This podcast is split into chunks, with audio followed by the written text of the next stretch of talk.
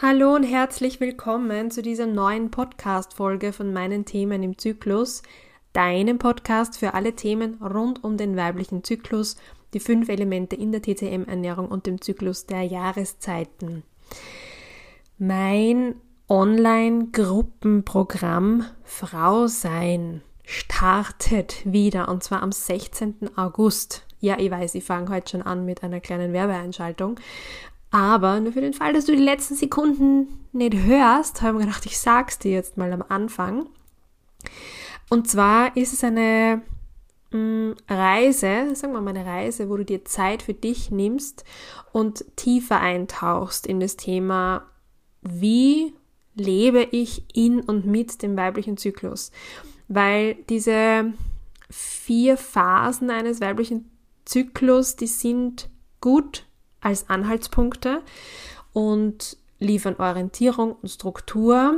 Nur was ist, wenn du dir denkst, naja, aber so eigentlich richtig wohl fühle ich mich in der fruchtbaren Phase nicht und ich sollte doch ja. Oder von Gelassenheit ist überhaupt gar keine Rede während der Menstruation, da bin ich ein kleines Häufchen Elend, ähm, sollte vielleicht auch nicht so sein.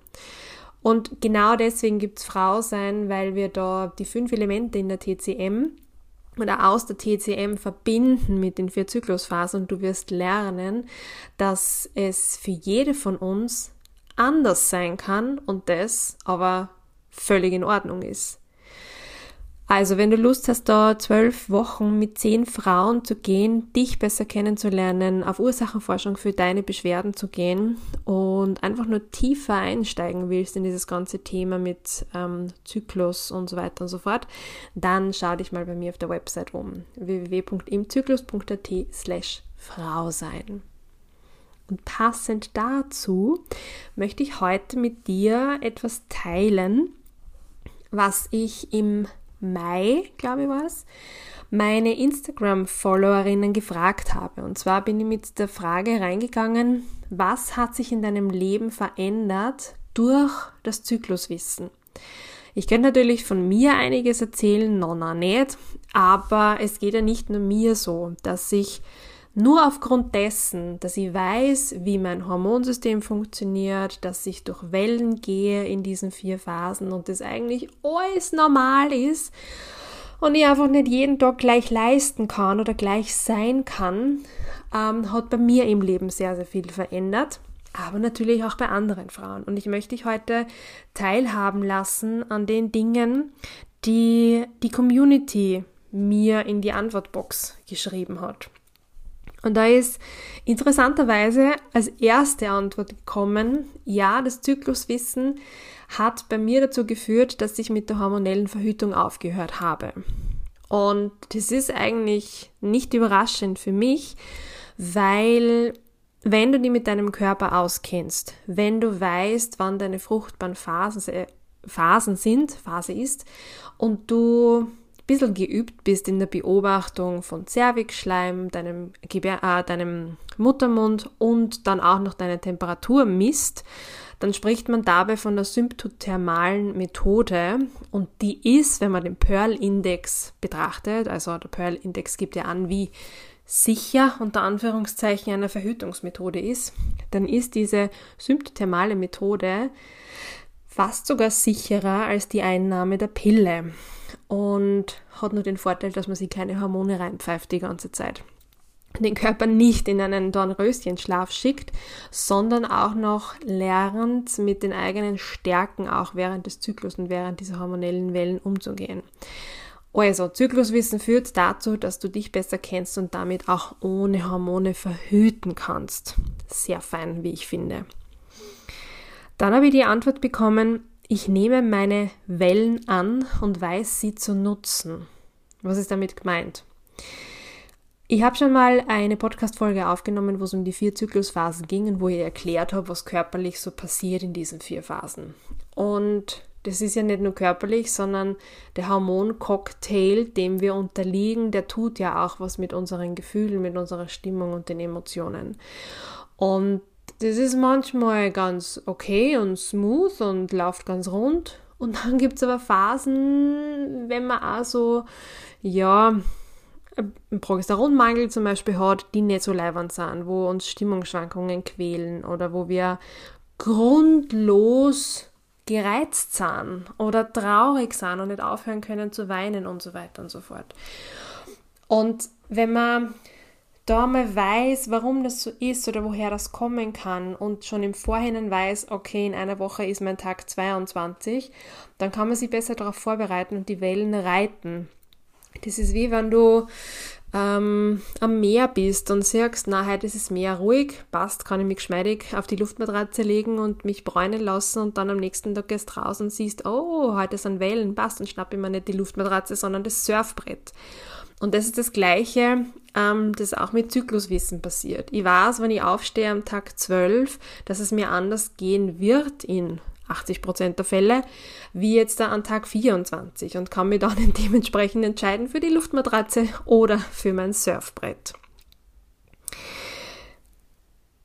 Was auch eine Followerin geschrieben hat, und das finde ich sehr, sehr schön, ist, ich bin netter zu mir und auch milder im Umgang mit anderen Frauen. Das ist ein bisschen so ein Thema, finde ich, was mit unserer Leistungsgesellschaft und mit diesem Leistungsgedanken, mit dem wir ja die meisten von uns erzogen werden in der modernen westlichen Welt, zusammenpasst. Weil netter zu sich sein bedeutet auch auf so bestimmte auf diesen Optimierungswahnsinn nicht aufzuspringen, auf diesen Zug des Optimierungswahnsinns nicht aufzuspringen. Dieses, aber ich muss mich jeden Tag gut fühlen und ich muss jeden Tag in die Hose passen und ähm, ich darf keine Pickel haben und ich, es kann auch nicht sein, dass ich einmal im Monat mich scheiden lassen will oder wie auch immer. Und umgekehrt, wenn eine Frau dir begegnet oder einem begegnet, der es gerade nicht so gut ist, dann tendiert man dazu, auch ein bisschen sanfter zu sein und sich kurz zu überlegen, ach, vielleicht hat sie gerade einfach eine schwierige Zeit, vielleicht ist es die PMS-Phase, vielleicht fühlt sie sich nicht wohl, vielleicht weiß ich nicht, ja. Also da auch Rücksicht zu nehmen aufeinander, weil wir alle in unterschiedlichen Zyklusphasen sind, wenn wir uns begegnen. Und was nämlich der, das, das, das Produkt daraus ist für den Alltag, du bist entspannter.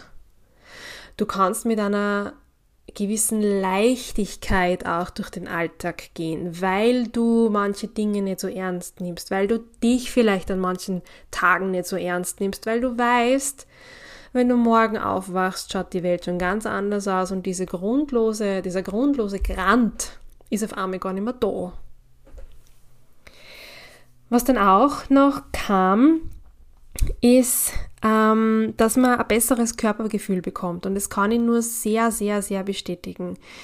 Viele meiner Kundinnen in den, im Zyklus-Mentoring hm, spüren, und da nehme ich mich hier auch gar nicht aus, weil das war bei mir vor einigen Jahren nichts anderes, spüren den Unterleib nicht. Das hört sich jetzt irgendwie vielleicht komisch an. Wir spüren es dann, wenn wir Regelschmerzen haben und verfluchen es, ja, weil wir uns denken, alter Falter, warum ich? Und kann doch nicht sein. Und nehmen eine Schmerztablette. Aber was ich mit Spüren vom Unterleib eigentlich meine, ist so Verbindung in unser Zentrum. Ich habe schon öfter mal gesagt und ich sage es heute wieder, Sinn und Zweck ähm, oder das Ziel, was Mutter Natur verfolgt, ist unsere Fortpflanzung. Das heißt, unsere Fruchtbarkeit steht biologisch natürlich im Mittelpunkt unseres Lebens für eine gewisse Zeit, bis wir halt zur Menopause kommen.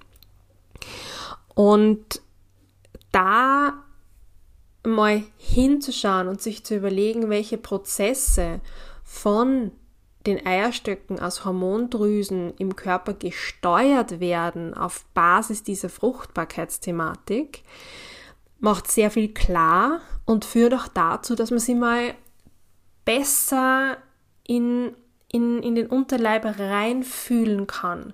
Und es ist unser Zentrum. Dort entsteht unsere Kraft.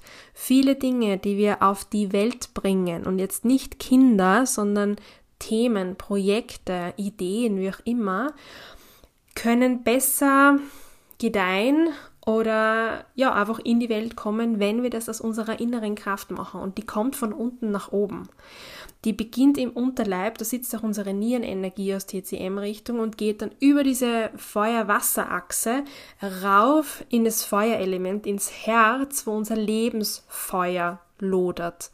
Und aus dieser Energie raus kann dann etwas entstehen. Nur wenn wir diese Basis nicht fühlen, wenn wir nicht wissen, wo unser Vertrauen sitzt, dann wird es ein bisschen schwierig.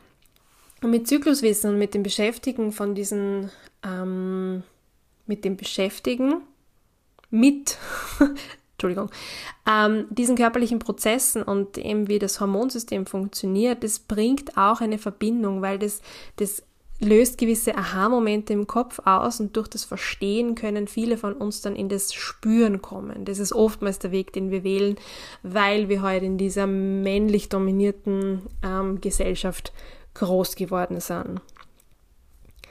Was auch noch eine Antwort war auf die Frage, was der Zyklus oder Zykluswissen für einen verändert hat, ist, dass man in die Selbstverantwortung gehen kann.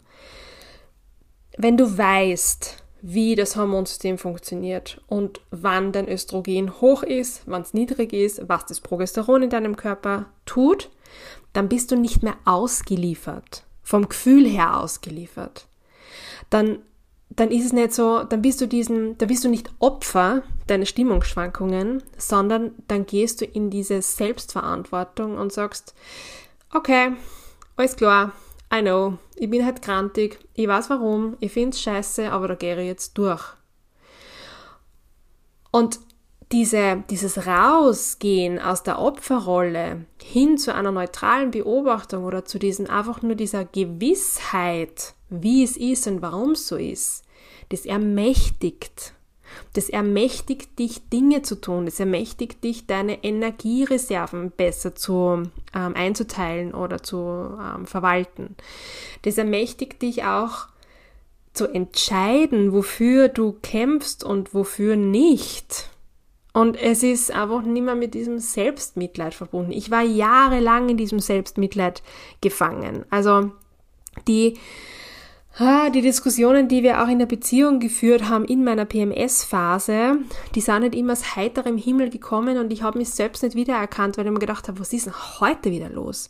Und erst als ich wusste, woran das liegt, da gehe ich auf die Diskussionen gar nicht mehr ein. Und das tut so viel mit meiner Selbstachtung, mit meiner Selbstliebe und mit einer Geduld mir gegenüber, das natürlich dann auf die Beziehung abfärbt und dem ganzen Konstrukt Beziehung auch gut tut.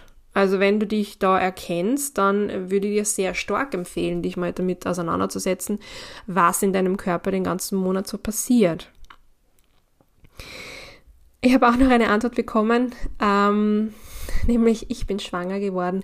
Und das passt sehr gut auch zu dem ersten Punkt mit dem Absetzen der hormonellen Verhütung. Durch das Zykluswissen weißt du einfach, wann du fruchtbar bist. Also es funktioniert zur Verhütung, aber natürlich auch zum Schwangerwerden.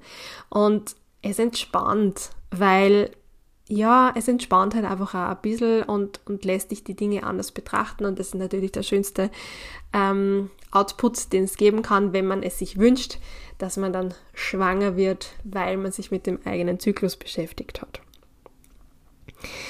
Ja, es gibt ja, ich habe jetzt noch so viele Punkte noch stehen, aber wir sind schon bei 13 Minuten 50 fast. Ähm, also du siehst, es macht einen Unterschied. Es macht einen Unterschied, sich auszukennen.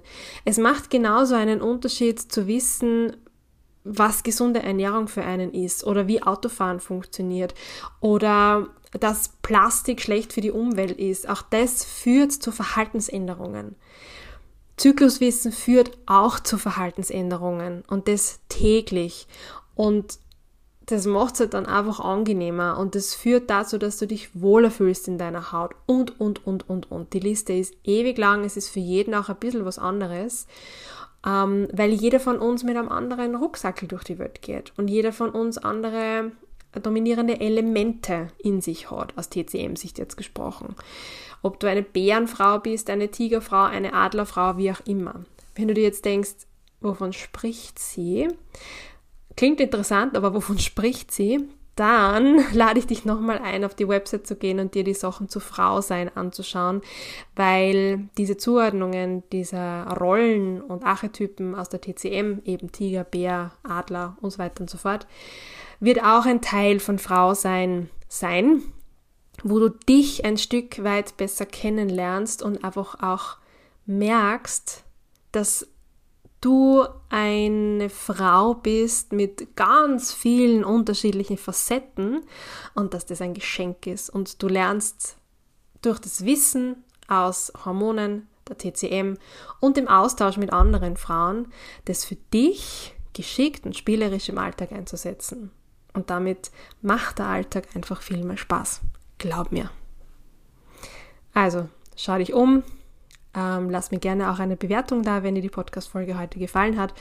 Und weil es schon 15 Minuten sind, sage ich jetzt zum Schluss wie immer, dass ich dir alles Liebe bis zur nächsten Podcast-Folge wünsche.